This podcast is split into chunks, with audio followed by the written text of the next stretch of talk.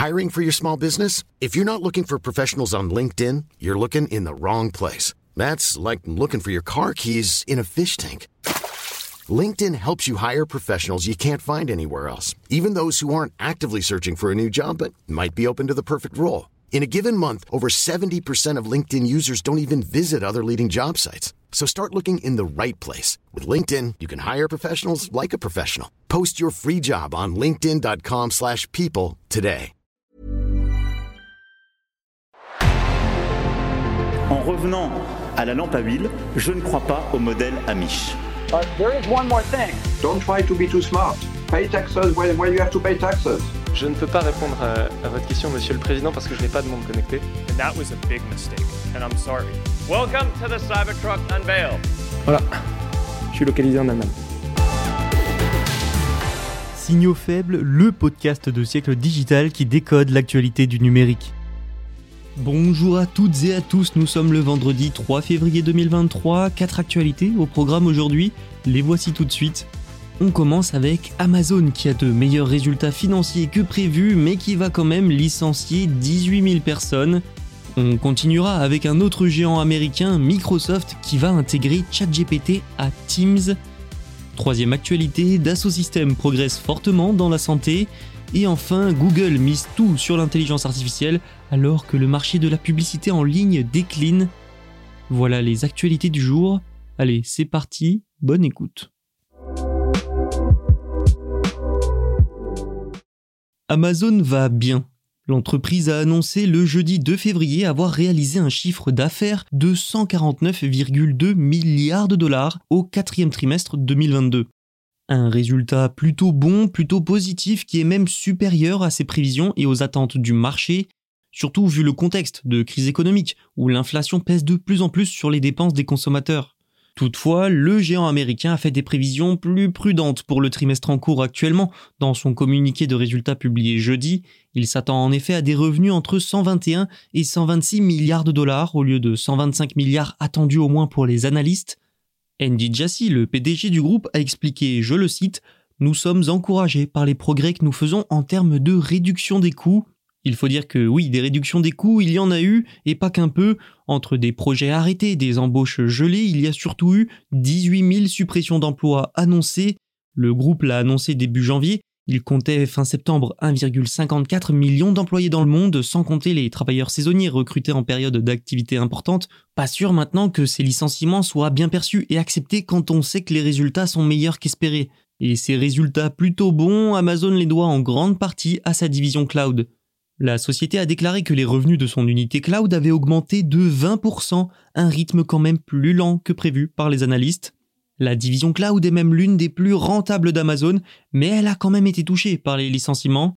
Amazon Web Services est actuellement en tête du marché des infrastructures cloud, avec près de 39% de part de marché en 2021 quand même selon Gartner. Microsoft Azure et Google Cloud sont ses deux principaux concurrents. Cette division devrait d'ailleurs continuer de porter l'entreprise en 2023 entreprise qui cherchera peut-être encore à réduire les coûts pour obtenir la croissance la plus forte possible. Parlons de Microsoft maintenant. Vous le savez, l'entreprise est le plus gros investisseur de OpenAI à l'origine de ChatGPT. Microsoft a donc rapidement annoncé devant le succès de cette IA vouloir l'intégrer à plusieurs de ses services, nous en avions déjà parlé, eh bien c'est peut-être un robot qui fera bientôt des comptes rendus de réunion à votre place. Hein. Alors que la société s'apprête de nouveau à investir à hauteur de 10 milliards de dollars cette fois dans OpenAI, elle compte officiellement utiliser cette technologie pour sa plateforme de communication Teams. Bon, Teams comme ChatGPT, je ne le présente plus, hein, surtout depuis la pandémie, vous devez connaître, le géant américain a annoncé que ChatGPT sera utilisé pour générer automatiquement des notes de réunion, des recommandations de tâches ou encore des points particuliers personnalisés sur Teams permettant d'échanger et de faire des visioconférences. Le but étant d'intégrer ces fonctionnalités à la version payante de Teams dès le deuxième trimestre 2023. Alors pour ceux que ça intéresse, sachez que ce service coûtera tout de même 10 dollars. Le robot conversationnel donnera des récapitulatifs intelligents, une retranscription écrite de la réunion et pouvant même être divisé en chapitres. Une première étape avant très probablement l'intégration de la version 4 de ChatGPT à son moteur de recherche Bing dans les prochaines semaines. Ça permettra de donner des réponses aux recherches des utilisateurs qui sont plus rapides, personnalisées et détaillées. Surtout, c'est un grand pas de plus dans la success story de ChatGPT, ChatGPT qui pourrait aussi donner un coup de fouet à un temps d'avance à Microsoft. Microsoft qui est d'ailleurs souvent perçu comme une marque vieillissante en retard par rapport à plusieurs de ses concurrents comme Google.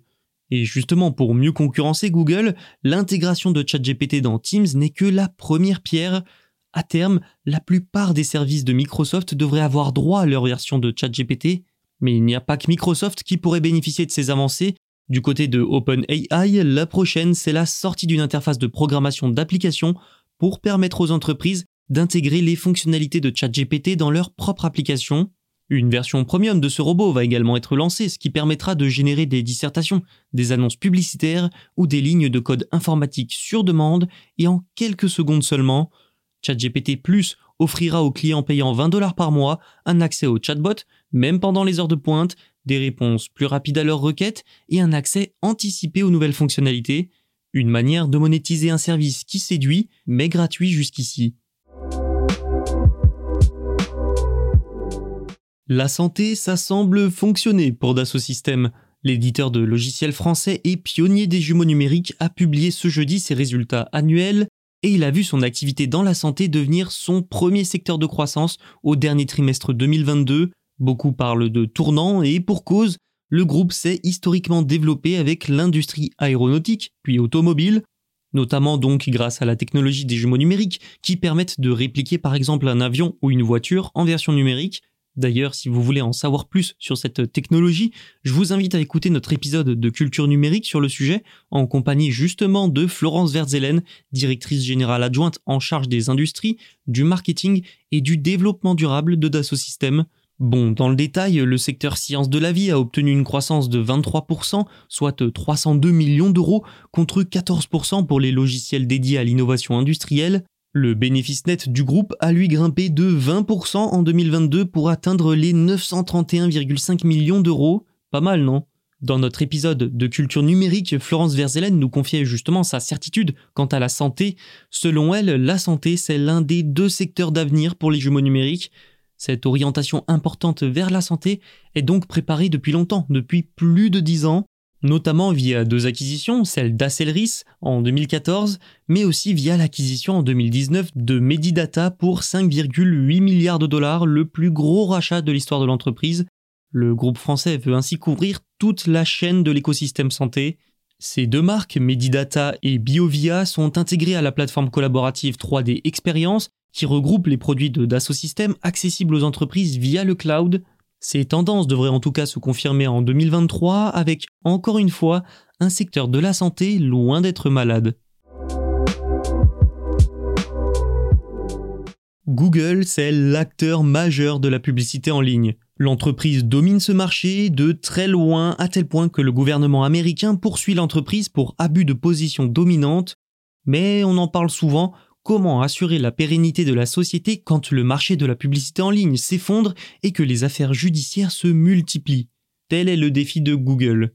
Et la réponse semble tenir en deux mots, intelligence artificielle. En 2022, ses ventes ont atteint 282,8 milliards de dollars. Ça représente une progression de 10% seulement sur un an. Son profit net, il baisse à 60 milliards de dollars en 2022 au lieu de 76 milliards un an avant.